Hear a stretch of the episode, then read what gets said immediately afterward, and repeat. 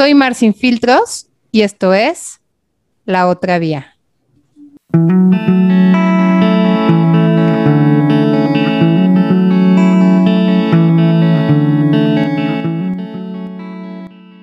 Hola, muy, muy bienvenidas, bienvenidos todos. Muchas gracias por estarnos escuchando. El día de hoy vamos a tener un tema bastante interesante. Vamos a estar hablando de la biblioterapia, leer para sanar. Tengo aquí conmigo a Noxin Navarro Barreras. Él es psicólogo de empresas Em, tiene una licenciatura en psicología, un máster en terapia gestal, que de hecho ahorita está tomando la maestría y es justamente como lo conocí, es mi compañerito en la maestría. ¿Cómo estás, Notsin? Muy bien, muy bien, Marisol. Sí, este sí, contento, contento de participar aquí contigo en tu programa. Veo que estás agarrando vuelo y, y pues básicamente me apunté, yo te pedí que me invitaras nomás por, por este, porque pues me, me, rento gratis. O sea, este, me gusta compartir, me gusta compartir inquietudes al grado de que a veces caigo gordo, pero este, pero es parte de mi naturaleza, ¿no? Estar como procesando en voz alta. O sea, eh, mi pensamiento lo, lo, elaboro mejor en voz alta, fíjate, platicando. Y hay gente que piensa mejor en voz baja. Entonces, pues, pues respeto yo y es más, admiro esa condición, pues de que, oye, pues pueden elaborar ideas limpias, en silencio. Y yo soy como esos músicos que necesitan estar escuchando las notas para irlas calibrando y afinando. Y hay gente que puede escuchar la música en su interior. Pues yo no, yo, yo, yo soy más auditivo. Entonces, pues este, y así es como me invité, pues te acabamos de tener el, eh, el fin de semana de maestría. Estamos juntos haciendo una maestría en acompañamiento humano. Eh, está chilo, está chilo el movimiento que, que, nos cargamos por esos rumbos. Y bueno, pues saludos a, a, tu auditorio, ¿no? Que el día de hoy nos acompaña con este tema, la biblioterapia. ¿Cómo llegamos a este tema, Marisol? Pues llegamos a este tema justamente porque tú eres una persona que le encanta leer y tienes un gran repertorio de autores. Y a fin de cuentas me dijiste, oye, pues ahora que estamos hablando de estos temas que tienen que ver con las emociones, ¿cómo ves si platicamos de la biblioterapia? Yo dije, va, me late, porque además eh, yo también soy una lectora no tan asidua como tú, la realidad de las cosas, pero me gusta mucho leer y la terapia para mí desde niña ha sido una, digo, los libros para mí han sido una gran terapia.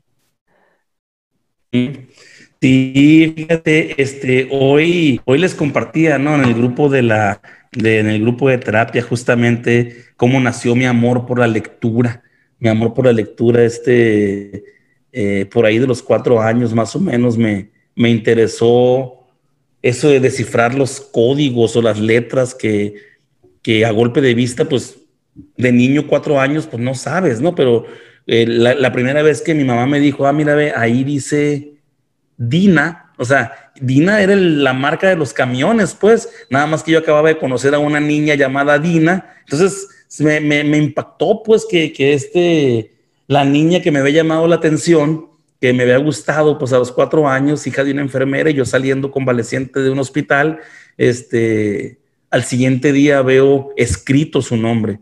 Entonces, ¿cuántas cosas más hay por ahí escritas y que por no saber leer se las pierde uno? Entonces, fíjate, a los cuatro años saqué esas conclusiones. O sea, en los libros o en la palabra escrita hay, hay secretos, pues, de la vida. Entonces, eh, así nació mi interés por la lectura. Pues muy, muy interesante. La realidad es que, fíjate, para mí también el tema de la lectura, sobre todo, yo digo, yo aprendí a leer no tan temprano, porque además yo, yo tuve siempre un problema al inicio de dislexia. Entonces, mm. esa parte de leer y de escribir no se me daba de manera tan natural. Sin embargo, luego se arregló. Y entonces, recuerdo cómo en la primaria me encantaba leer porque en ese, en ese tiempo, y seguramente todavía, pues era ya un bicho raro y mis habilidades sociales no eran las mejores, esa es la realidad de las cosas. y pues era muy molestada en la escuela. Y entonces, a final de cuentas, para mí, el libro de Mujercitas, mm. eh, Robinson Crusoe, todos los libros que puedas hablar de niños desde Caperucita, Alibaba, eh, Aladino, yo me los echaba en, la biblioteca de la escuela y me encantaba leer. Yo pasaba los recreos en, en la biblioteca de la escuela en la que estudié, porque realmente la realidad de las cosas es que nadie quería jugar conmigo. y para mí, pues fue una gran terapia, porque a final de cuentas, durante ese tiempo yo me sentía acompañada por todos esos personajes y me, pues me hacían segundas, ¿sabes? Sí, sí, este, a mí, a mí, mi experiencia, fíjate, con la lectura ha sido Em, mi lectura ha sido más de ideologías y de pensamientos o desarrollo de ideas que de literatura fantástica o novelesca o detectivesca o, de suspenso. ¿Sí me entiendes? Este, eh, sí he leído literatura, por supuesto, pues novela y cuento principalmente, pero, pero no es la lectura que yo practico desde a los 12 años empecé a leer. Eh, empecé a leer en serio, pues, o sea, a los 12 años. O sea, a los 12 años yo ya empecé a traer un libro bajo el brazo, pues, a los 12 años. Sea, imagínate, y el primer libro que llegó a mis manos así para leer era la, se llama Hipnocibernética. O sea, el efecto de la autohipnosis en la mecánica cerebral. O sea, traía un llamado así medio, medio, medio descarado hacia la psicología, pues, y, o sea, leer un libro de procesos mentales a los 12 años eh, y discutirlo con mi padre, porque pues eh, crecí rodeado de libros, mi padre era lector también, entonces este, ahí empecé con la biblioteca de mi padre y había más libros de filosofía y de ideas, pues, que de, que de literatura, y así fue como se me, que fui cultivando pues ese gusto por la lectura. Y, pero el ejercicio no es el recorrido que hayamos tenido tú y yo, pues, sino, sino que, ¿por qué es terapéutico leer? Creo yo que es una pregunta interesante, pues, a, a, explorar. ¿Por qué le podríamos llamar biblioterapia? ¿Sí? Porque habríamos, habríamos de empezar primero por qué entendemos por terapia, ¿no? O qué entendemos por aquello que resulta terapéutico. Sí, sí, me gusta. ¿Cómo lo definirías? Eh, ¿Cómo definirías tú una experiencia terapéutica? Pues una experiencia básicamente sanadora. Sanadora. Para mí, para mí la terapia está completamente relacionada con un proceso de sanación personal. y, al, y al referirme a sanación, evidentemente hay maneras de sanar más profundas y más superficiales, ¿no? A fin de cuentas, creo que eh, hay diferentes caminos de tener terapia y creo que el tema de la lectura es, uno de ellos. Y digo, me queda claro, yo, yo, mi lectura es un poco menos técnica, ha sido más técnica por el tema de la maestría y luego yo soy muy clavada para leer cuestiones que tienen que ver con astrología, en donde estoy súper metida. Sí. Pero la, pero la, realidad de las cosas es que, y digo, y antes con mi bagaje de abogada, pues más como por el rumbo del derecho, menos por, por el tema de la psicología. Pero coincido contigo en que a final de cuentas la lectura puede ser terapia. Y ojo, ¿eh? eso sí, ya me dirás tú más adelante qué opinas. Creo que no necesariamente tiene que ser una, una lectura tan técnica para que pueda tener una vía de sanación. Tú, para ti, ¿qué, es el tema de la terapia? Hay más terapia en, un, en una buena novela que en un libro técnico de terapia. O sea, la, la literatura, la literatura es de por sí terapéutica. ¿Por qué? Porque ocurren procesos de identificación. Se llaman identificación proyectiva. Es una, es una dinámica que ocurre este, eh, eh, ya desde el planteamiento de Melanie Klein, que es neopsicoanalista, eh, y, desde, y desde Freud, que es el para psicoanálisis, sería transferencia y contratransferencia. En la lectura, pues, como el vaivén de los afectos a, base de, la identificación que, proyectamos en el otro, proyectamos nuestra carencia y proyectamos la solución de nuestra carencia en el otro. Entonces, este, en la literatura hay mucha, mucha experiencia terapéutica. Si nos permitimos adentrarnos, pues, la narrativa justamente organiza el mundo interior. Eh, los escritores lo que hacen es, o sea, a través de una narrativa se construye todo un mundo y lo normal es que la mayoría de las personas no entran con mucha frecuencia en reflexiones acerca de cómo tienen organizado el mundo. Entonces, la literatura es un planteamiento bien organizado acerca del mundo interior de los personajes y por eso resulta revelador y terapéutico. Entonces, sí creo que es más terapéutica una novela que un libro técnico de psicoterapia. Eh, por terapéutico es cierto, la terapia, la terapia tiende a sanar, eh, incluso en un nivel más o menos profundo, como lo planteaste tú, en términos de profundidad, eh, en el nivel menos profundo o en el nivel más superficial, la terapia por lo menos cumple con un propósito básico, que es rescatar la funcionalidad. Entonces, si una persona pierde funcionalidad en la vida, eh, estamos en la era de la humanidad, de los comos. Fíjate, o sea, eh, durante muchos años eh, estuvimos explorando el mundo cuando, cuando empezó la era científica, la era del renacimiento, el método científico, el conocimiento técnico, este, eh, el siglo de las luces, Denis Diderot, Montesquieu, Voltaire, este, eh, Juan Jacobo Rousseau, o sea, todos los renacentistas que se encargaron de concentrar todo el conocimiento y se generó la primera, la primera enciclopedia o sea, cuando con el proyecto de la enciclopedia nace justamente la era de el conocimiento, la era de los qués. Ah, bueno, ahorita estamos en la era de los cómo, porque ya estamos pasando a la acción. Ya cualquier conocimiento que no se convierte en acción es letra muerta, se le llama.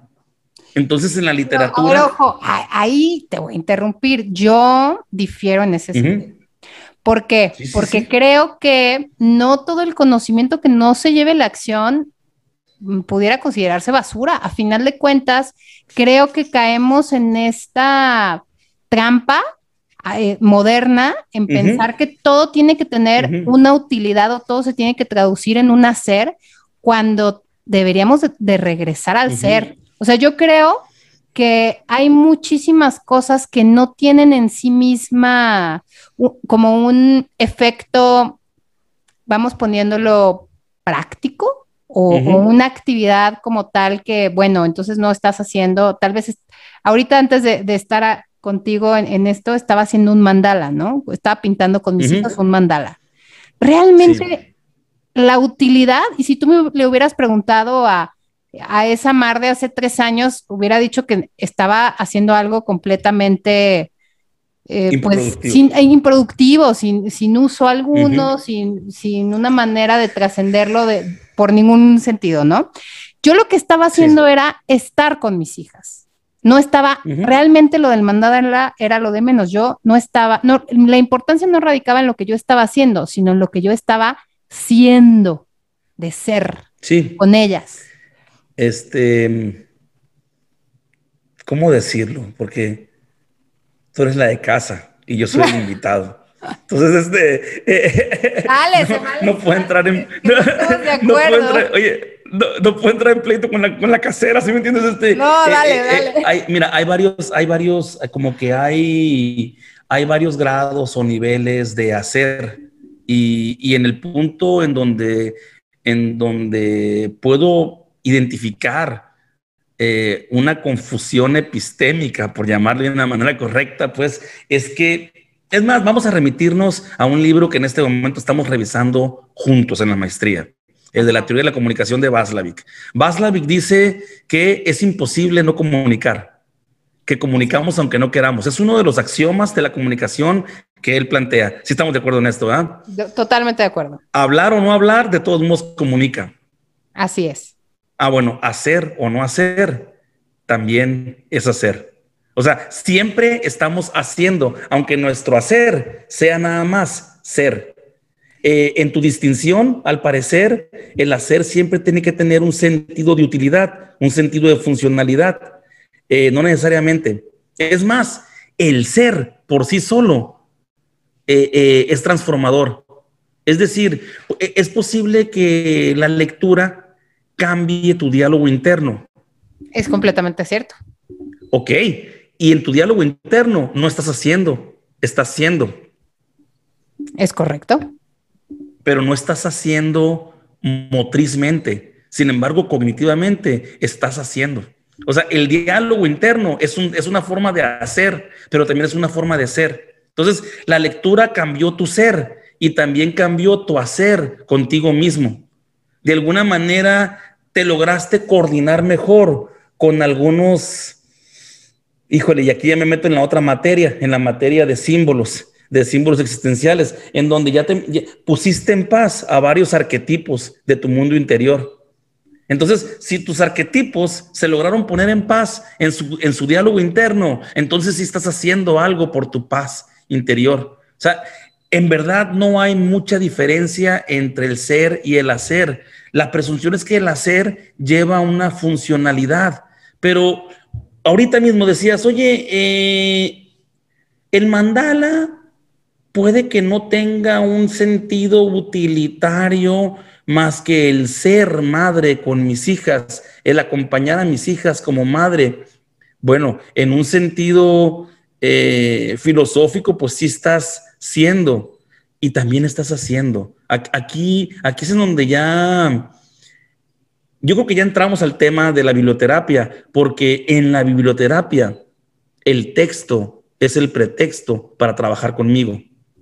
Tienes toda la razón, me encanta como lo dices y sí, en ese sentido, te compro completamente la idea. que, que también es bueno lo que mencioné porque luego pasa eso, en automático hay gente, y me, incluyo, que asociamos el hacer con el tener un resultado como tal. Pero efectivamente, al estar leyendo, pues también es lo mismo que esta parte del mandala. O sea, estás construyendo, estás cambiando tus propias narrativas, pero no es como que en ese momento alguien va a ver la pila de libros que leíste, ni con ellas vas a construir el edificio, y más si, si no es algo de carácter técnico, ¿no? Sin embargo, sana y ayuda muchísimo. Mi, hijo hoy, hoy lo llevaba camino a la escuela y, este, y camino a la escuela me pregunta eh, por algunas experiencias significativas en mi vida. Me dice, y aparte de casarte, me dijo, aparte del día en que te casaste, ¿cuál, qué otro ha sido el día más feliz de tu vida?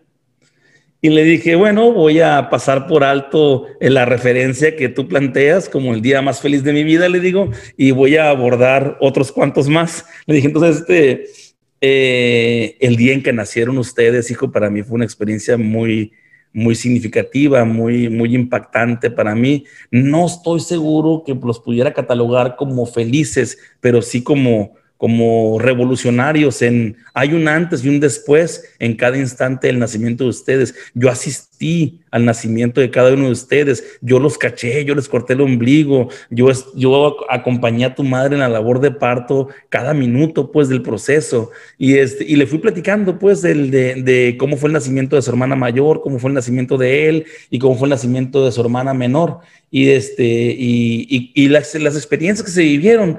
Y y, por ejemplo, cuando él intentamos que naciera en agua, en una alberca, y no floreció, o sea, no procedió, el, o sea, no ocurrió, pues, este, eh, sin embargo, lo intentamos, ¿no? Entonces, y me dice, ¿y, por, qué, por qué intentaron que naciera en agua? Bueno, porque la presunción o la promesa de cuando naces en agua es un nacimiento menos violento, le digo. Sea, y le explico la estructura, pues, del nacimiento, cómo él está dentro del vientre y está en una bolsa, eh, como le expliqué hasta la parte de cómo la filogenia repite la ontogenia y la ontogenia repite la filogenia eh, en términos de, en palabras de centavo, como diría Connie Méndez de la Metafísica 4 en 1, este, en palabras simples, es que la historia de la humanidad la repite cada individuo y el individuo repite O sea, la, humanidad repite la historia del individuo y la historia del individuo repite la historia de la humanidad. Y en este planeta la vida nació en el agua y el ser humano nace en el agua. Pasamos por ser peces y luego somos reptiles y así, fíjate, todo esto en el camino a la escuela, ¿no? Entonces, este... Eh, eh, eh, mi hijo agarra cura porque a, él, él le llama a estas pláticas, las pláticas de papá psicólogo. Entonces, y, y, y, hasta tiempo pone, pone cronómetro y todo, de que dice, oye, vamos a ver cuánto dura esta plática de papá psicólogo. Y él tiene más o menos estimado que duran 15 minutos mis pláticas de papá psicólogo. Entonces, eh, o sea, se burlan, se burlan cuando, cuando, cuando me escuchan que me acomodo y, empiezo a adoptar ciertos tonos. Dicen, oye, estamos a punto de celebrar una, una, plática de papá psicólogo. Sí, le puedo hablar a mis hermanos para que no se la pierdan. O sea, va a durar 15 minutos más o menos. Entonces, este, y, y le explico a mi hijo que él cuando está en el vientre es como un pez que está en el agua. No más que esa agua se llama placenta. Le dije, ¿Y por qué crees que se llama placenta? Le dije, ¿de dónde crees? Qué, qué, palabra crees que deriva de la placenta? Le dije, y se queda pensando, no sé, ¿cómo crees que es el mundo y la vida cuando estás en la placenta? Cuando estás con todas tus necesidades resueltas, le digo. Es como el paraíso, el paraíso perdido, le dije. Todas las religiones en su, en su alegoría y en su cuento, en su, en su narrativa, tienen un paraíso perdido y es el paraíso del vientre materno. Es un, es un entorno y una esfera placentera, le dije. Y se llama placenta. De ahí viene la palabra placentera y se queda. Bueno, mi hijo ya quedó marcado si me entiendes? Por una palabra que él aprendió el día de hoy, ya no se le va a olvidar que las experiencias placenteras vienen desde nuestra memoria celular de cuando estábamos en el vientre materno. Cuando experimentamos un placer a un grado en que perdemos noción del tiempo y del espacio, somos infinitos. Y en el vientre materno no había tiempo. Dejamos de estar ahí porque ya no había espacio, pero no había ni día ni noche. Todo era eternidad. La eternidad es la ausencia de tiempo. Entonces, y, en nuestra memoria celular existe el registro de la eternidad. Fuimos eternos. Y cuando experimentamos conexiones con otro ser humano a ese nivel, pues son experiencias placenteras. Entonces, una palabra puede cambiar tu mundo interior. Las palabras precisas en el momento oportuno son terapéuticas. Ahora tú decías, lo terapéutico es lo que sana. Y yo, y yo te decía, en un nivel más básico, recuperas funcionalidad. Una palabra te puede cambiar la experiencia y al cambiar la experiencia también puedes funcionar mejor. Lo terapéutico también es aquello que te lleva a la experiencia del descubrimiento. Creo que lo más cercano a lo terapéutico puedo, puedo compararlo con las cosquillas. Ah, caray, eso, eso cómo es. La que veas, fíjate, ahí, te, va este. Eh, eh, eh, oye, no, no, no, estaban en el guion de la conversación del día de hoy, pero chécate las cosquillas. ¿Sabías tú que solo puedes experimentar cosquillas en las partes del cuerpo en donde no sabes que te van a hacer cosquillas? Si tú ya sabes que te van a hacer cosquillas. alguna vez, ajá. No, te da risa. No, Sí, o sea, oye, si tú sabes que te van a rascar en tal parte de la panza, no te va a dar cosquillas porque ya estás, o sea, las cosquillas son cuando la vida te pesca desprevenida.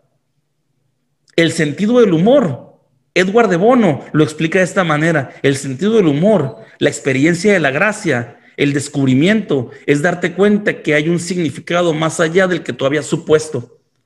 Hay un orden lógico en el que tú entiendes las cosas de determinada manera, pero el chiste ocurre cuando tú captas que esas mismas palabras o ese mismo escenario tiene un significado distinto en un contexto de, y por eso nos reímos. O sea, eh, realmente el sentido del humor requiere de un nivel de inteligencia por encima del término medio.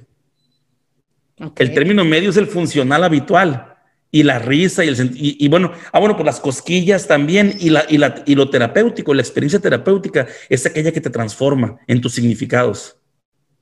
A veces es dolorosa, a veces es graciosa, a veces es edificante, a veces es este como la experiencia del descubrimiento, le llama otro autor, este... Ah, se me escapa en este momento, ya sabes que de repente sí, pero si es fiel, vuelve, decía Sergio Vázquez. si, es, fiel el autor, eh, pero bueno, hay un, hay un autor que tiene un libro, un ensayo que se llama La experiencia del descubrimiento. Entonces, este, y, y, habla de eso, de que el sentido de la gracia también viene, llega con la experiencia del descubrimiento. Y la vida nos tiene que pescar desprevenidos para descubrirla como si fuéramos de paseo a una aventura. Si no, si no vivimos con el sentido de aventura, vamos a vivir repitiendo viejas memorias gastadas y rancias, reciclando sentimientos, adictos a una identidad neurótica que ya no funciona porque se formó en el pasado. En un pasado que a lo mejor cuando eras niña. A ver, perdón. es demasiada información, ¿verdad? No, no, no, es que, es que yo, o sea, mi duda es, vamos a pensar en una persona que nos esté escuchando en este momento y estoy diciendo, ok, me, late entrarle a esto de sanar a través de la lectura. Eh, se oye bien este proceso de salir de mis propios esquemas, aprender a través del descubrimiento, una palabra puede cambiar mi vida, todo eso se oye muy bien. Sin embargo, el proceso lógico sería nada más siéntate, agarra un libro que tengas en tu casa, ve a una librería, consigue uno en una tienda de segunda mano, ve a casa de tu abuelita, tráete un libro. ¿Cuál sería el proceso más idóneo que pudiera ayudar a esa persona que nos está escuchando y dice el día de hoy, caray, yo le quiero entrar a esa onda de la biblioterapia? ¿Cómo empezar a hacerlo? Porque obviamente me estoy yendo a lo a lo más simple, pero para que termine de hacer ese match con, esa persona que, es como el, eh, ah, sí, me voy a poner a caminar, ponte los tenis y salte de tu casa, ¿no? Se oye muy sencillo, pero también hay como ciertas técnicas para que no te tuerces el tobillo, para, para que calientes un poquito antes y estires después. A eso es a lo que voy. Yo creo que, yo, yo creo que aquí hablamos de herramientas, hablamos de rutinas, hablamos de técnicas, hablamos de procedimientos, o sea, qué técnicas, qué herramientas, qué procedimientos o qué rutinas resultarían convenientes para asegurar que este emprendimiento de biblioterapia sea exitosa. Sí. Una, si eres una persona muy reservada, vas a querer emprender esta iniciativa a solas y quizás sin decírselo a nadie. Ok, pues es una persona sumamente reservada que no está dispuesta a socializar su proceso. Respetable, eh, funcional, eh, edificante también, porque la biblioterapia puede ser a solas o puede ser en colectivo. A mí me resulta más efectivo en colectivo. Soy un ser predominantemente social, predominantemente social. Y luego como es un tema en donde este me siento pues más o menos en dominio, pues egocéntrico y protagónico, pues o sea, y, además que se me dé bien, pues sí, sí me gusta estar eh, en la prima dona, ¿no? En, este, en, los escenarios intelectuales. Pero, pero haciendo un lado, pues, el, el, ego y concentrándonos en el proceso de una persona que quiere iniciarse, eh, debe de empezar primero con pequeños cuentos. Los que agarre está bien. El cuento que agarres está bien ¿Por qué los cuentos? Porque los cuentos están diseñados para leerse de un solo tiro.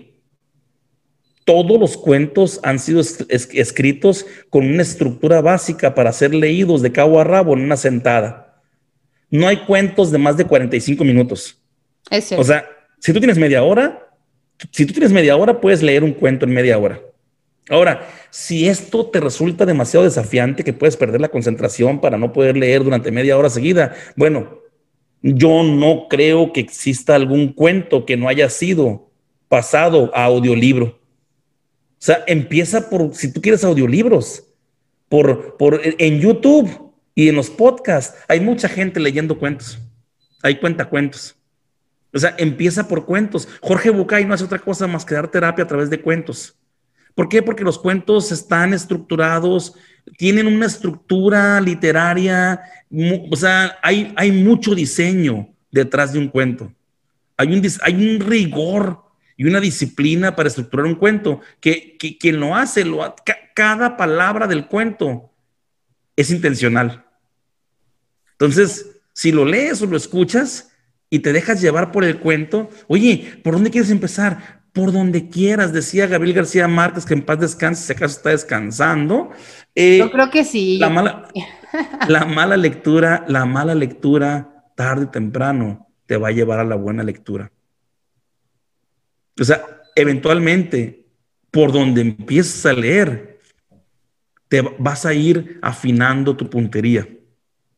Oye, si ahí me preguntas por dónde quieres empezar, yo recomendaría directamente a García Márquez desde la parte melancólica y desde la parte del ingenio a Julio Cortázar.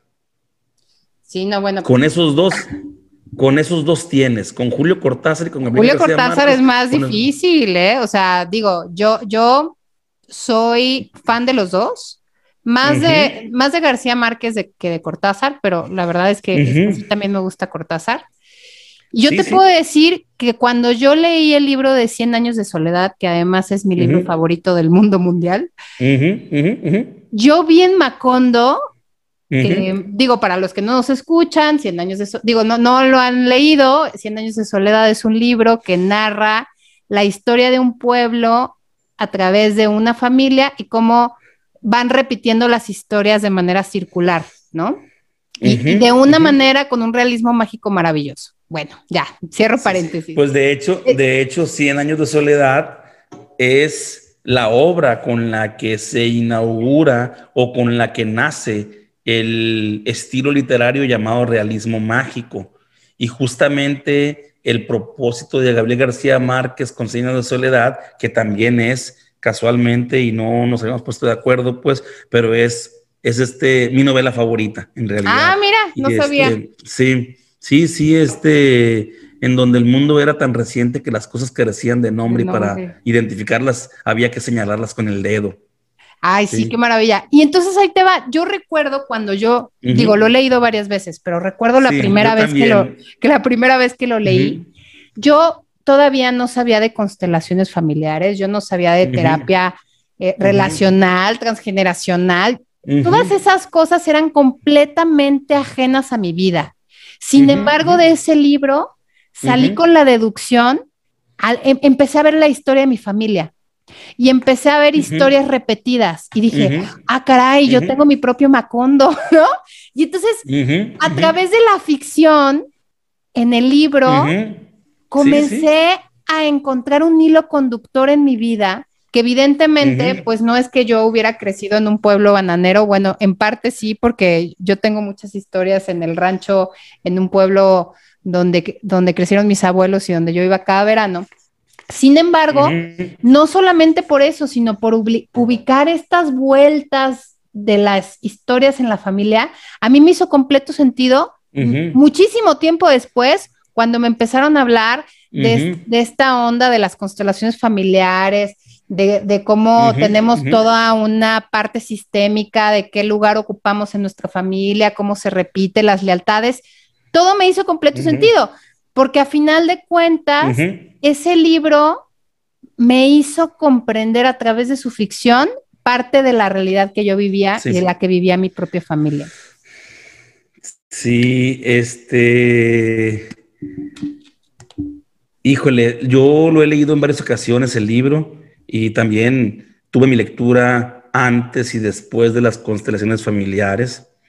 Eh, técnicamente me entrené con Bergelinger, o sea, eh, iba a México, a la Ciudad de México, a, los entrenamientos de Bert Hellinger. Eh, hay muchas cosas con las que no coincido con las constelaciones. Hay un par de ideas que sí, eh, entre ellas la de la lealtad invisible. Sí, sí, sí, este, sí he vivido lo suficiente y he trabajado lo suficiente en psicología para constatar que en verdad existen lealtades invisibles, este, y otros temas más que, pues, digo, para qué, para qué redundar sobre ello, pero este, eh, que no es el tema, el tema es la biblioterapia y cómo el, los significados pueden cambiar, las experiencias de nuestro mundo interno pueden cambiar a partir de la literatura.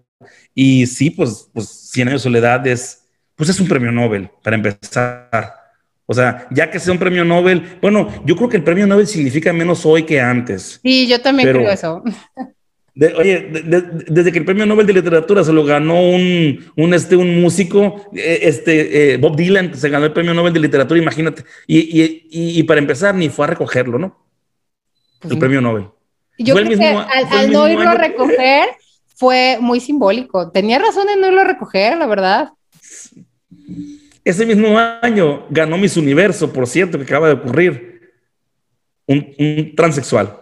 O sea, Miss Universo lo ganó un hombre, pues. O sea, un hombre. Entonces, este, así de cabeza está el mundo. Eh, y bueno, pues ahorita parece que México ganó Miss Universo también, ¿no? Pero este eh, comentario, comentario aparte. Eh, ¿Por dónde empezar? Vamos a regresarnos al punto donde estábamos, de que, oye, ¿qué le podemos decir a una persona que quiere empezar con la biblioterapia? Empieza por los cuentos. Y yo decía, oye, y lo, dije, pues lo tenemos grabado si tú quieres en el programa. Eh, si quieres empezar por el cuento melancólico, empieza por Gabriel García Márquez. Si quieres entrar por un cuento más intelectual, pues más de desafío intelectual, empieza por, por este, por Julio Cortázar. Pero por donde empieces, oye, pues te decía Jorge Bucay, que es un terapeuta gestalt, este, utiliza el cuento como una herramienta para, para este, abordar metafóricamente eh, eh, asuntos que son difíciles de abordar de frente.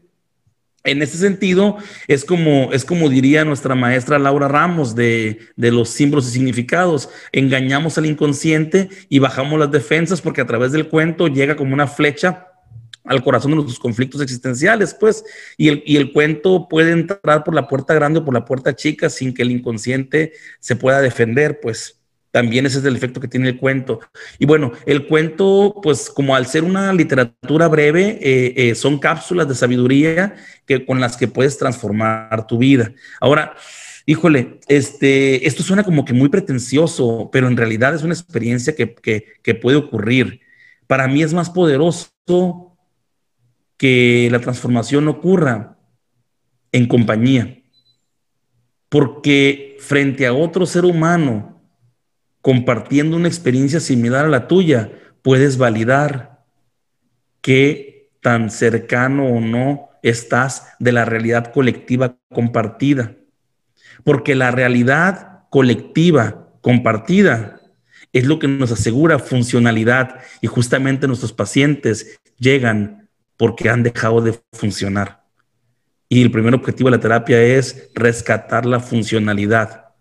Después viene sanar es como, es como, oye, eh, eh, eh, es que me duele. Bueno, pues primero hay que quitar el dolor, ¿sí? Para que pueda caminar. ¿Le duele la rodilla? Bueno, primero inyectan un analgésico para la hemorragia. Primero que, primero hay que curar la hemorragia y después la infección. Primero hay que lograr que el paciente funcione y después hay que reparar. ¿sí? Primero quitamos el dolor existencial o la, la disfuncionalidad y luego hay que reparar y preparar.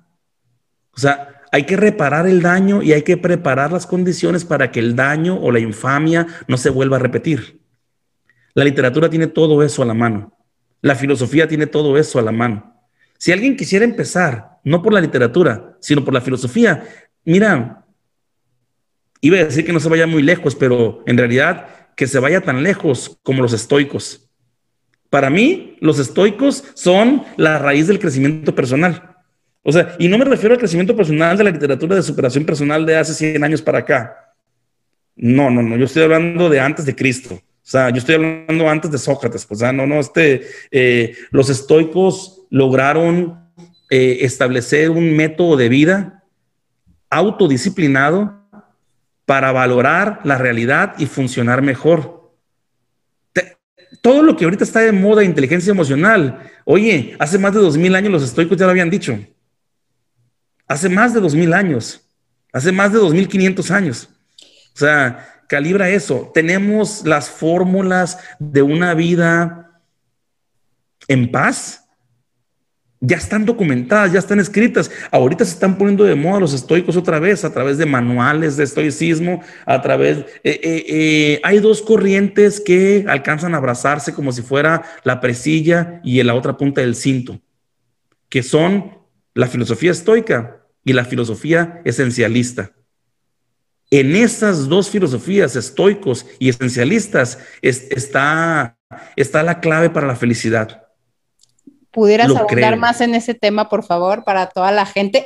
yo incluida, que no sé la diferencia entre las dos teorías. Eh, eh, Marisol, mejor hacemos otro programa de eso. de, veras. un paréntesis pequeño, porque la gente que nos está escuchando va a decir, ah, caray, yo, ¿qué, era eso? ¿De, qué se trataba? No me dejes en blanco. Me gusta, me gusta más la idea de de veras dejar la duda y, prometer un siguiente programa acerca de estoicismo y de esencialismo, mínimo para que googleen, mínimo para que vean dos, tres tech talk, o sea, mínimo para que vean, es, más, los de BB, BBA, que ya ves que tienen entrevistas así medio filosóficas, hay varios, hay, hay varios de los estoicos. Este, Epicteto es uno de ellos. Em, híjole, hay, hay muchos autores. Te puedo mandar por WhatsApp un, manual básico de estoicismo eh, que escribió un italiano, este Musini, creo que se llama, eh, eh, en donde veas, digamos que los cinco principios del estoicismo. Pero deja la duda, hombre. Deja la duda. Hay, hay toda una filosofía de vida para administrar mejor nuestro mundo interior, fortaleciendo nuestras capacidades intelectuales, fortaleciendo nuestra, cognición. ¿A qué me refiero? Y lo dije ahorita. Todo lo que ahorita está de moda acerca de la inteligencia emocional ya había sido escrito por los estoicos. ¿Y de qué habla la inteligencia emocional? habla de autoconocimiento y autorregulación.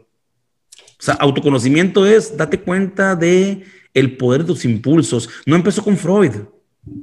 No empezó con Freud. Freud le puso nombre al enemigo, le puso inconsciente. Y en las malas traducciones, inconsciente no es lo que dicen que dijo Freud, inconsciente es lo que la persona no alcanza a expresar en la literatura original de Freud. Lo no dicho. Justamente las constelaciones familiares rescatan lo no dicho, recuperando, rescatando al perpetrador, al perpetrador del sistema familiar. Las constelaciones familiares dicen que nacimiento y muerte nos hacen familia.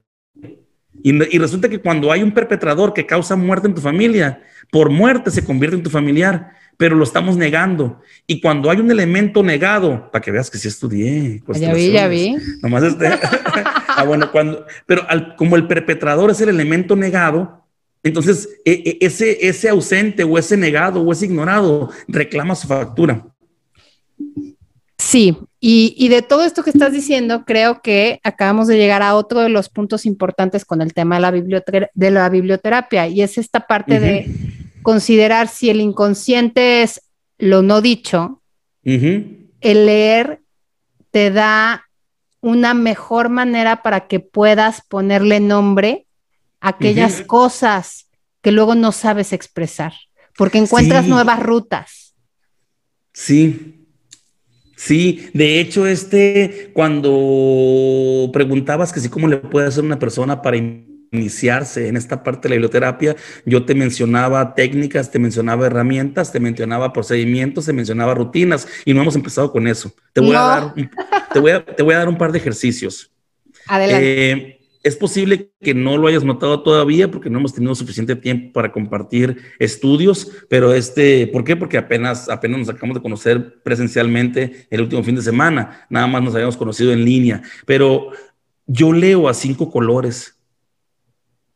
Yo desarrollé una técnica personal para leer yo le aplico de alguna manera cinco S a mi lectura. Por eso me resulta tan fácil recordar nombres, ideas, referencias, conexiones emocionales. Yo a este método de lectura le llamo picar. Y a la gente que trabaja conmigo les enseño a picar. Y cuando digo trabajan conmigo es porque a dueños y directores de negocios, pacientes, clientes, los enseño a leer a cinco colores. Y es picar porque son cinco letras y porque son cinco colores si tú vas al Office Depot, al Office Max o alguna papelería a comprar plumones de colores, te van a dar cinco colores. Naranja, amarillo, rosa, verde y azul. Son los cinco colores típicos de cualquier paquete de colores. Entonces, lo que yo hago es, y fíjate el orden en el que te lo dije, naranja, amarillo, rosa, verde y azul, porque en ese orden es como tengo clasificado los contenidos. Picar son preguntas, ideas, conexiones, acciones y referencias. Preguntas, ideas, conexiones, acciones y referencias. Las preguntas van en naranja porque es el color de la creatividad, es el color de las ideas nuevas, es el color de las dudas. Las preguntas, como son, como, el pensamiento creativo es hacerte preguntas diferentes. Pensar desde que Vygotsky escribió su ensayo y su tesis de pensamiento y lenguaje, Vygotsky decía que el pensamiento y el lenguaje se entrelazan a tal grado de intimidad que el pensamiento se convierte en un diálogo interno lingüísticamente estructurado. ¿Qué significa esto? Que el pensamiento es el acto de hacerte preguntas y respondértelas. Entonces, cuando tú cambias la pregunta, cambias el pensamiento, cambia la respuesta. Por eso las preguntas nuevas o los pensamientos creativos van en naranja, porque el naranja es el color de la creatividad. Ok. Y es la P del método picar, las preguntas. Todo lo que te cause duda, o todo lo que te despierte una pregunta nueva, o todo lo que está expresado en forma de pregunta dentro de una lectura, yo lo pongo en naranja. Las ideas principales del autor, que son ideas del autor, que él propone como suyas, y, de nadie más, esas van en amarillo, porque es la luz del foco amarillo, la luz de la idea. Eso lo subrayo en plumón amarillo. Esa es la I de ideas. La C es C de conexiones. Aquellas ideas o aquellos planteamientos con los que yo emocionalmente me conecto, y me conecto me refiero a que se me pone la piel de gallina. Me conecto, me refiero a que pues, puedo llorar, pues me conecto emocionalmente con un contenido. Eso va de rosita. Por cursi, por cursilería, yo lo pongo de rosita. Sí. yo, también lo pondría en rosita, la verdad. Ah, bueno, pues eh, entro en modo rosita, entro en modo cursi y lo pongo en rosita. Sí, ya, ya vamos con tres, ¿no? De cinco. Preguntas, ideas y conexiones. Cuando el autor sugiere una acción, oye, si tú quieres dejar de fumar, lo primero que debes de hacer es tirar todos los cerillos de tu casa. Ah, es una acción, eso va en verde. ¿Por qué? Porque le das luz verde a la idea y se convierte en acción. Es como el semáforo, se puso en verde, avanza. Ah, bueno, pues para avanzar con esta idea, eso va en verde. Cuando el autor te sugiere un ejercicio, te plantea un procedimiento, te invita a la acción, un llamado a la acción va en verde. Entonces, preguntas, ideas, conexiones y acciones. Nos queda la R, son referencias. Las referencias son datos duros, son datos fríos, son datos científicos. Oye, tal autor en tal universidad, en tal investigación, en tal tesis, en tal paper. Ah, eso va en azul, es una referencia. Tal página de internet, eh, tal periódico de tal país, dicen que las cifras ah, van, son datos fríos, pues científicos son azules. Entonces ahí tienes los cinco colores, naranja, amarillo, rosa, verde y azul. Y a golpe de vista tú puedes ver hasta el estado de ánimo en el que estabas después de haber leído un libro. Esa es una técnica de lectura, separar los contenidos en colores. Oye, que está muy obsesivo. Bueno, pues sí, soy obsesivo. O sea, sí, sí, este, sí, si se trata de criticarme, yo soy el primero en levantar la mano, soy obsesivo compulsivo, de eso no hay ninguna duda. Este, eh, no la tengo, tampoco ni me avergüenzo. Total, pues este me ha posibilitado también lo que haya logrado yo en la vida. No estoy para presumir, pero, pero tampoco estoy para dar penas, pues. Entonces, eh, otra técnica es que si empiezo un capítulo, lo termino. Y cada capítulo que termino, lo firmo, lo inmortalizo. Entonces pongo la ciudad, la fecha, o sea, la fecha, el lugar y la hora en la que terminé de leer ese capítulo. Mis libros, cada capítulo está firmado en qué lugar del mundo lo leí, qué día y a qué horas, y está firmado. Órale, qué interesante. ¿Por qué? Porque los capítulos normalmente son de 25 páginas. Corre y agarra cinco libros, los que quieras. pensando ahorita de, ¿será? Sí, sí. Nunca lo, he en mi vida. Para que veas, los capítulos normales son de 25 páginas. Los capítulos más largos normalmente son el 1 y el 2. Cuando el autor te quiere encapsular todo el libro en el primer capítulo. Bueno, ha habido libros que se avientan hasta 70 páginas en el primer capítulo. Imagínate. Y los demás ya son de 15, 20 páginas, pues porque desarrollan la idea, ya las, ya las separan, pero, pero lo normal son 25 páginas. Los autores más colgados son hasta 35, pero no pasan de ahí. Eso es lo normal. Eso es lo normal. Son 25 a 35 páginas. La mayoría son de 25, te repito.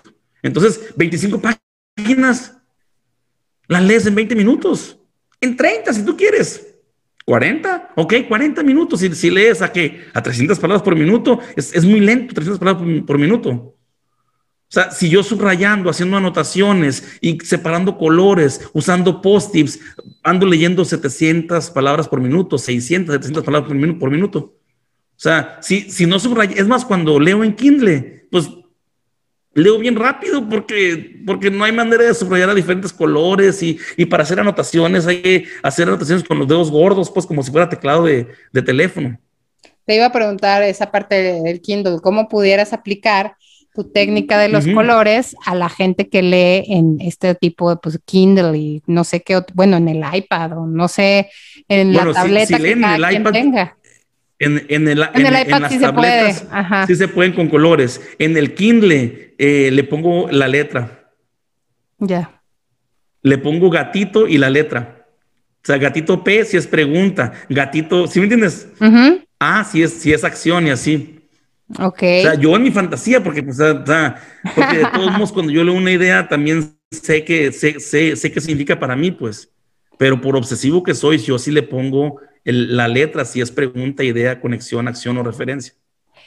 Sí, lo hago. ¿Tú crees que haya libros que perjudiquen a la persona? ¿Tú crees que hayan lecturas que en lugar de funcionar como un tema terapéutico, profundicen tus heridas? Sí, sí, sí, porque un libro es una conversación. Un libro es una conversación con el autor. Entonces, hay, hay conversaciones que sanan y hay conversaciones que enferman. ¿Qué tipo de lectura o qué tipo de literatura vas a buscar? La que termine reforzando tus creencias. Imagínate, si tú quieres entrar en pleito con mamá o con papá, léete un libro que se llama Padres que odian. Así se llama el libro, Padres que odian. No, pues para cortarse las venas. Si, me, si mi palabra no te basta, créeme, búscalo. Susan se llama, se llama no, la, la verdad no lo voy a leer. Apenas estoy haciendo las paces con mis papás. Ah, bueno, pues Padres que odian plantea todas las formas que tienen los padres de de veras destruir la autoestima de los niños y lo hicieron sin querer. Ellos también recibieron su propia dosis de destrucción. Es más, hay otro libro que se llama El asesinato del alma si quieres profundizar en el tema. O sea, este, eh, y son nada más dos referencias, pero hay, pues hay muchos libros, hay literatura oscura, pues también. No toda la literatura ilumina, hay literatura oscura. Sí, y creo que... Es como decir, oye... Ah, te, digo, creo que esta parte es, es importante porque alguien que quiera empezar a tomar la lectura como una terapia personal, sí tiene que cuidar este punto, porque a mí me pasó, yo, yo tuve una vez un novio que en, su momento me acuerdo que me hizo un panchote de celos y yo, e, él era muy intelectual y yo recuerdo que yo decía, bueno, ¿y este qué trae? ¿Por qué me está haciendo semejante pancho?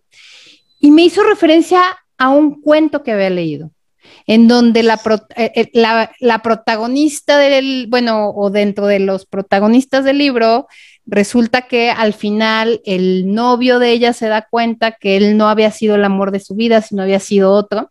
Y entonces esa parte lo marcó, porque era un tema que de manera reiterativa me sacaba, ¿no? Y entonces yo me acuerdo que yo pensaba, ¿qué nivel de enfermedad? Me daban ganas de agarrar el libro y quemarlo, como en, esta parte de representar lo que me hubiera gustado de poderle resetear el tape mental y darle la vuelta, pero ¿Cuántas veces eh, no hemos leído algo que así como nos sanó, nos dañó, ¿no? Y entonces sí hay que tener como ese cuidado.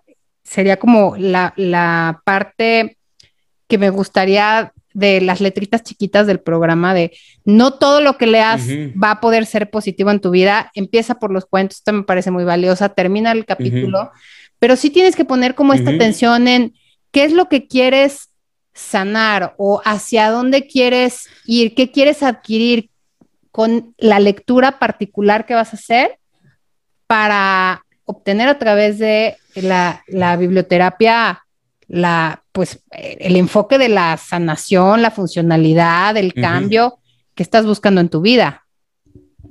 Hay un, hay un libro que, mira, resulta hasta ridículo recomendarlo. Pero cuando yo lo leí, lo leí en una noche, en un 31 de diciembre, mientras mi familia estaba celebrando uvas, abrazos, todo el numerito, este, pues yo estaba leyendo. Y, y, y el último capítulo, que era como de cinco páginas, lo dejé para leerlo el primero de enero. En mi, en mi, en mis metas de lectura del año dije yo, pues voy a terminar mi primer libro el primero de enero. O sea, em, y dejé el último capítulo para, para, para el siguiente día. Entonces me dormí con la expectativa de, de, de, ese capítulo y en cuanto me levanté, lo leí y lloré. Lloré, lloré, pero lloré, lloré, lloré con el libro, con ese último capítulo. O sea, el libro ridículo es de, ¿cómo se llama este autor? Que vive y es este, creo que es como de mi edad o es un poquito más grande que yo quizás, este Odín Dupeirón. Ah, y colorín colorado, este cuento aún no se ha acabado. A eso me refiero con que es, ridículo porque el Odín me cae muy bien, ¿eh? me cae muy bien en muchos sentidos. Y este, eh, tiene un novio culichi, este, eh, tiene un novio de Culiacán, Odín. Y este, o, o, tenía, por lo menos, no, este, no, no, no, no sé si aún tenga esa historia de amor, pero este, pero me gusta mucho su lucidez, ¿no? Tiene, tiene, un, tiene un buen sentido de lucidez. Curiosamente, lucidez viene de Lucifer, ¿no? Viene, viene de la misma raíz, de la luz, la luz de la conciencia. Cuando se prueba el árbol del conocimiento, nos hacemos más lúcidos, más, más, villanos. El, de, las tu plumón amarillo. pues estoy dando una referencia, va azul. Sí, sí, sí. Ah, no, el, amarillo. No, tú dijiste que amarillo era las ideas, que era la iluminación, la parte que la autora había puesto suya, entonces pues, pues sí.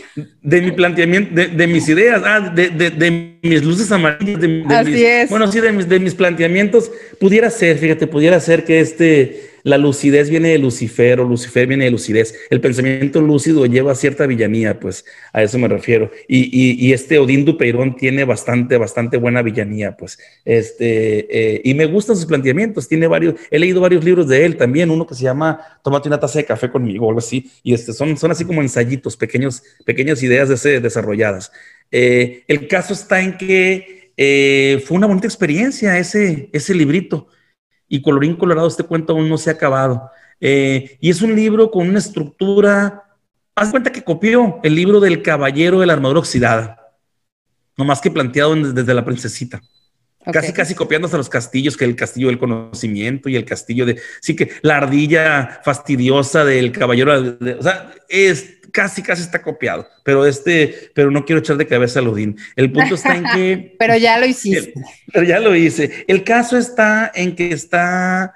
Eh, eh, fue, fue un libro de conexión y un libro terapéutico y un libro para hacer contacto también con esa parte tierna, ¿no? Que, que, también puedo llegar a tener, pues este, no la saco a pasear muy seguido, con mis hijos quizás, con mi esposa de, de repente también, pero este, eh, tiendo a ser más frío en mis planteamientos.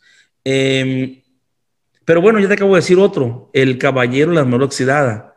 Y habla de un recorrido como el viaje del héroe que, que plantea este Joseph Campbell, el, el, héroe de las mil máscaras, o el, sí. Y este, ese libro eh, tiene también además ese libro es uno de los libros que más se utilizan para la referencia astrológica del sol y tu esencia. ¿Sí? ¿Sí? ¿El, de, Joseph Campbell? Sí. Bueno, Joseph Campbell es... El camino del héroe, sí, sí, pues, pero no sabía yo que en ah, pues, astrología se usaba, pues. Sí, sí, sí. Este, ah, bueno, no, no, no estoy tan letrado, pues, en, la parte astrológica. Este, es una asignatura que quiero, que quiero este, desarrollar también, la astrología. Eh, la usaba mucho Jung, fíjate. Sí, sí, sí. De mis autores favoritos, Jung la usaba la astrología. y este, Freud, Freud usaba el tarot. Freud usaba el tarot porque era más individualista Freud y, Jung, como era más universal, usaba más este, la astrología. Sí, sí, sí. Pero bueno, de todo, de, de todo se puede nutrir uno, decía Voltaire, Voltaire de mis autores favoritos, ese sí, decía, procuremos cultivar nuestro jardín. Y yo creo que el jardín al que se refería Voltaire era el alma humana y el alma humana también decía que es un fuego que hay que alimentar con variedad de contenidos. Es cierto. O sea, el alma hay que nutrirla con variedad de experiencias, pues.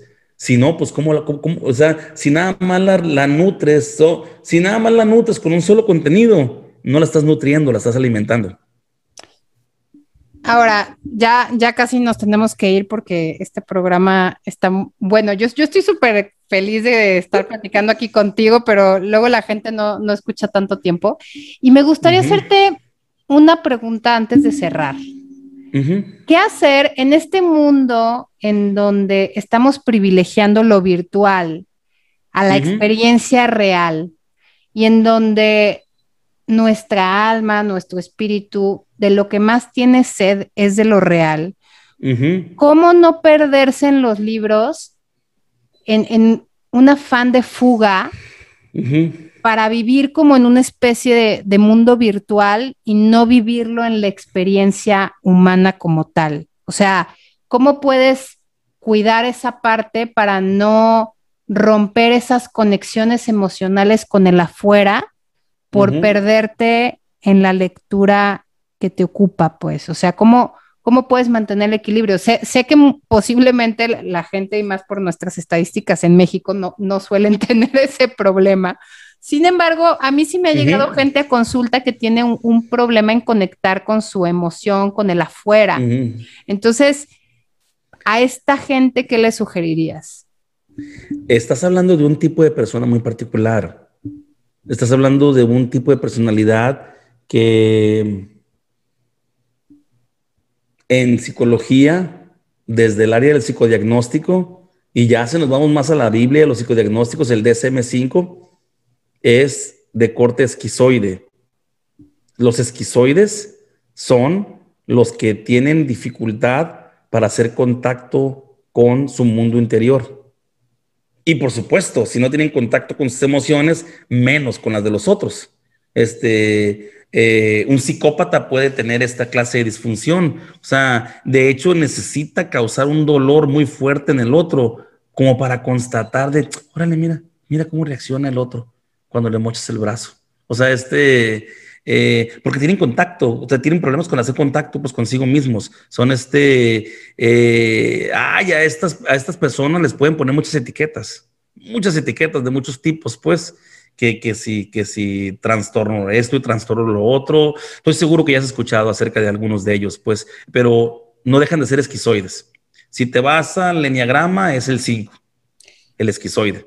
Y, si, no fuera, o sea, si, si, no me refiero a algo tan extremo, algo más, más de a pie, donde no es una disfunción tan, tan marcada, pero sí es una persona, sí, sí, es una persona que no tiene, o sea, que pudiera llegar a no disfrutar de la realidad por esta parte de lo virtual, el libro, la Kindle, lo que quieras. Digo, porque evidentemente no me estoy yendo a te voy a mochar el brazo para saber qué tú sientes y yo siento, pero, pero sí a un grado más sutil, en donde a través de esa sutileza sí pueden perderse de la realidad y del contacto con el afuera. Me cuesta trabajo pensar que la lectura llegue a hacer tanto daño porque em, es cierto, el exceso, el exceso, por supuesto que que desproporciona y perturba cualquier, cualquier este, experiencia. Si, se dice, oye, una o dos cervezas te ponen alegre o te relajan, pero 30 cervezas pues ya te, te, te, quedas embotado, pues. Entonces, este, eh, por supuesto que la cantidad en exceso termina desvirtuando cualquier, cualquier asunto virtuoso, pues. Eh, no, no creo conocer a muchas personas que hayan sido sus vidas perturbadas al grado de la enajenación por la lectura, pues, eh, ¿por qué? Porque, como dijiste hace rato, oye, en México tenemos un promedio de menos de tres libros al año. O sea, si sumamos todos los libros que leemos, los que leen y los que no leen, no leemos ni tres libros al año en promedio. Sí, y yo ando así como que en dos a la semana, más o menos. Más o menos. O sea, este, o sea que estás haciendo la chamba, la estadística de muchos mexicanos. Muchas gracias por tu contribución. No, por eso, pero no, es ninguna presunción. Oye, a lo mejor estoy tan dañado que no alcanzo a percibir mi daño, ¿no? no, no, este, para eh, nada. o sea, oye, la, pregunta me la estás haciendo para que eh, date cuenta, inútil. No, este, no, para eh, nada.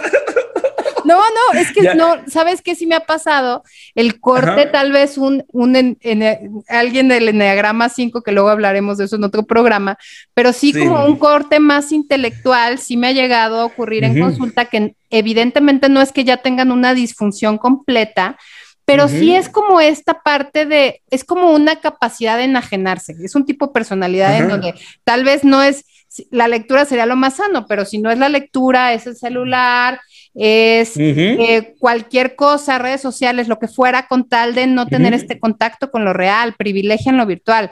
Me refería más bien a, eso me refería, a, ese tipo de perfil. A eso me refería yo con que, oye, si una, una personalidad que tiene rasgos, brotes o tendencias de enajenación, oye, que se enajene con la lectura es lo menos. O sea, ¿sí me entiendes? Porque se pudiera enajenar con la pornografía, se pudiera enajenar con las redes sociales, se pudiera enajenar, ¿sí me entiendes? Con el chisme, se pudiera enajenar con cualquier droga. O sea, que se enajene con la lectura. Uy, o sea, este e, e, es, es algo de los mejores enajenamientos que le podía ocurrir, pues. ¿Por qué? Porque imagínate si tomamos si tomamos por completo el planteamiento de Vygotsky que te decía hace rato, de que el pensamiento está lingüísticamente estructurado y la lectura enriquece tu vocabulario y cada palabra es un símbolo representado por una, es una experiencia representada simbólicamente en forma de palabra en tu mundo interior. Entonces, cada palabra es una posibilidad emocional. Y si tú enriqueces tu lenguaje y si tú enriqueces tu acervo lingüístico, enriqueces tus posibilidades de experiencia interna. Entonces, la riqueza del, lenguaje y el acervo te, da más posibilidades de experiencia en el mundo exterior, porque es desde adentro. Entonces, pones en orden la casa con la lectura. Eh, mm, sí puede llegar a ser enajenante, por supuesto, la hija de, la hija de Anthony Quinn. Decía, una de sus hijas, porque tuvo muchas hijas y muchos hijos, eh, eh, pero dice, no me acuerdo el nombre de esta hija de Anthony Quinn, pero Anthony Quinn decía en su último libro que se llama El último tango de un hombre, dice, Fulmite de tal, lee y lee y lee todo el día. Y yo me pregunto, ¿de qué está huyendo? Y ahí me atravesó como una flecha el golpe ese, porque pues este, o sea, él, veía en su hija justamente el escape de la realidad a través de la lectura. Pero pues Anthony Quinn leía mucho también. pero, eh, pero, es esta parte, mira, tal vez hasta mi pregunta iba referida, yo estoy ultra consciente hilando esta parte que dije iniciando el programa.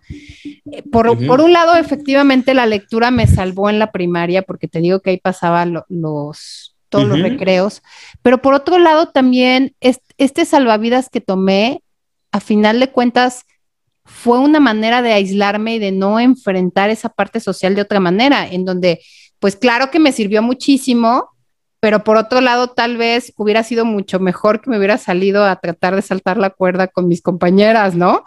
Eh, entonces, tal vez, tal vez iba más por ahí el tema de la pregunta, en, cómo a veces, a final de cuentas, digo, es, una medicina que es buena en cualquier situación, pero que, que sea como con esta parte de eh, no a la huida de, algo en específico o, como que no te quite esta parte de la experiencia con, la realidad. Sí, el, refugiarnos en la lectura es como refugiarnos en los videojuegos o refugiarnos en cualquier claustro, pues, eh, por protección. Y justamente aquí el, eh, el desatino se encuentra en la motivación. O sea, si tú lees motivado por enriquecer tu mundo interior, es una motivación muy distinta a leer para huir de la realidad. Pues también podías subir con el alcohol o también podías, podías subir con experiencias extremas, pues, eh, eh, pues hay cada afición y hay cada tendencia, pues, que cada quien puede elegir la forma de destruir su propia vida. Y la lectura, pues sí, sin duda puede ser un, un refugio, pues, pero el daño no está en la lectura. Vamos, el texto es el pretexto. O sea, ya estaba dañada la persona, lo único que está haciendo se está, se está de alguna manera protegiendo, pues, este, oye, eh, eh, el, cuchillo no es el culpable, o sea, es el que lo agarra y se lo entierra, pues. Sí, tienes razón. con ese puedes cocinar, pero también te puedes matar. Entonces, oye, ¿cómo es posible que tuvieras cuchillos en tu cocina? Pues es un instrumento de cocina.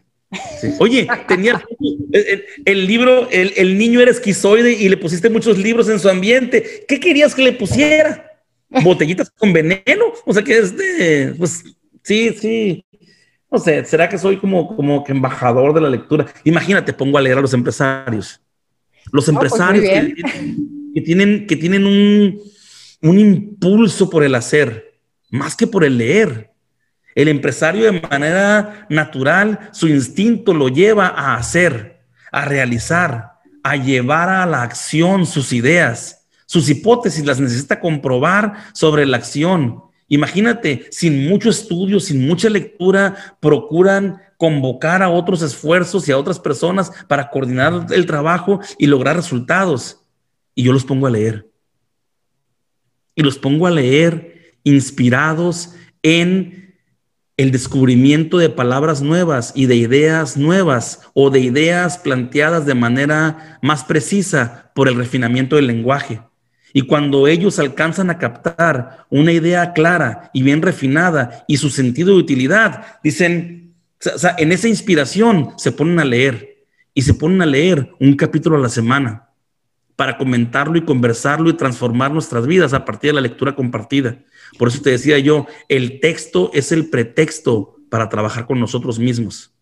Un capítulo a la semana. Y fíjate que yo además soy muy partidaria, de lo que dices. Yo tengo un club de lectura. Saludos a mi club de lectura, por cierto, a todos. Son, parte de mi familia elegida. Les mando un besote. Eh, pero sí, es, es, un ejercicio además que de manera social puedes em, nutrir porque a las otras personas se les ocurren cosas distintas, se fijaron en lugares diferentes dentro del mismo libro y tú dices, ah, caray, esta parte no la había visto, ¿no? Y sí, es, completamente útil y maravilloso. Pero bueno, vamos cerrando el tema, Notsin, porque ya se nos fue el tiempo, así es, aquí nos podemos estar tres horas, pero pues luego la gente va a decir, bueno, pues muy padre, ¿no? Ya, ya bájenle de su trip. Entonces, ¿cómo te encontramos en redes sociales? Híjole, mi nombre es Nosin Navarro Barreras y mi nombre de por sí se escribe con G al principio. G-N-O, G-N-O-Z-I-N. Ya Navarro Barreras, es más, pues con el puro nombre, con el puro Nosin ya me, ya me identifican. Si googlean Nosin van a encontrar mi página de internet también, pues nosin.com. Y mis redes sociales todas son con mi nombre, facebook.com diagonal Nosin o twitter.com diagonal Nosin o instagram.com diagonal Nosin. Así tal, así tal cual y a secas. Este pues a la orden. Tenemos un tema, por, hay varios temas por desarrollar, pero pues tú tienes a muchos invitados, ¿no? Y, y ahí cuando en el carrusel de invitados encuentres otro espacio para mí, yo encantado. Claro que sí, cuenta con ello. Pues muchísimas gracias. Voy a, a, cerrar ya este programa. Les mando un abrazo. No se olviden de seguirnos como la otra vía 8 en Instagram. Ahí me pueden estar mandando mensajes sobre qué les gustaría que platiquemos, sugerirme invitados. Y pues yo encantada de que nos escuchen. Muchísimas gracias. Ah, y por último voy a hacer eh, un último cierre. Hoy es cumpleaños de mi amigo Pablo Laflor. Este 18 de mayo cumpleaños. Este programa va a salir el día jueves. Y todavía no he tenido chance de llamarlo y felicitarlo. De hecho, él es de mi club de lectura, pero bueno, le mando por aquí la felicitación. Felicidades, Pablo, un abrazote. Y pues, gracias. y queda, la evidencia de que sí te acordaste de su cumpleaños. Es más, no le hables para que lo castigues. No, claro que sí lo voy a hablar. Con tu supuesta indiferencia y cuando vea el programa, ¡ay, mendiga pues Para ver si sí estás escuchando. No, un abrazo de corazón a corazón. Gracias por todo. Nos estamos viendo la próxima semana. Recuerden que tenemos una cita cada jueves. Hasta luego.